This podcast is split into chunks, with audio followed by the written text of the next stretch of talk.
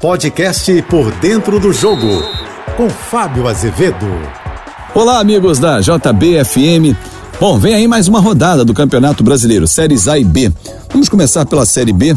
Como eu falei na minha coluna por dentro do jogo no segundo tempo, tem é, a utilização do VAR para minimizar os erros de arbitragem, que são muitos, sempre. É, e o Vasco enfrenta o Operário fora de casa, ainda com alguns desfalques importantes, como o capitão Castan. Mas o maior desfalque, com certeza, é a torcida, que está pressionando demais a direção e o técnico Lisca, porque de oito jogos só tem três vitórias. Ele é o maior culpado? Não, mas não está conseguindo dar um padrão a esse time. Está na décima primeira posição.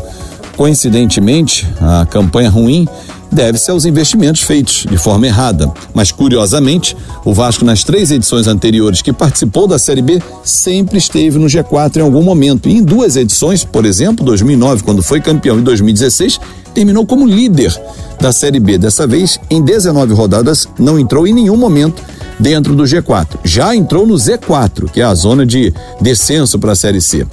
O Botafogo, que nos últimos jogos tem mais vitórias do que derrotas, vem de um empate fora de casa com o Guarani e recebe o Vila Nova. Tem tudo para vencer. Vasco aposto no 1 a 1 no Botafogo 3 a 0 dentro de casa no domingo.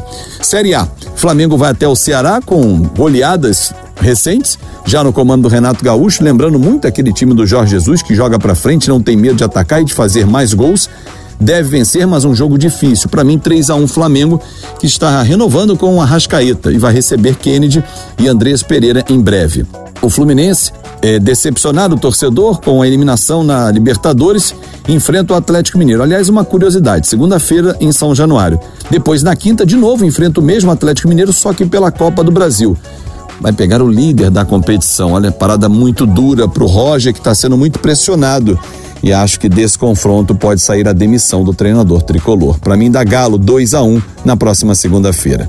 Quando eu volto, no painel JB primeira edição, 8 e meia da manhã, e no painel JB segunda edição, às 5 e 50 da tarde. Mas claro, nas minhas redes sociais você me encontra em Fábio Azevedo TV ou no canal Fanático Vascaíno. Lá eu falo só de Vasco da Gama. Bom fim de semana. Você ouviu o podcast Por Dentro do Jogo.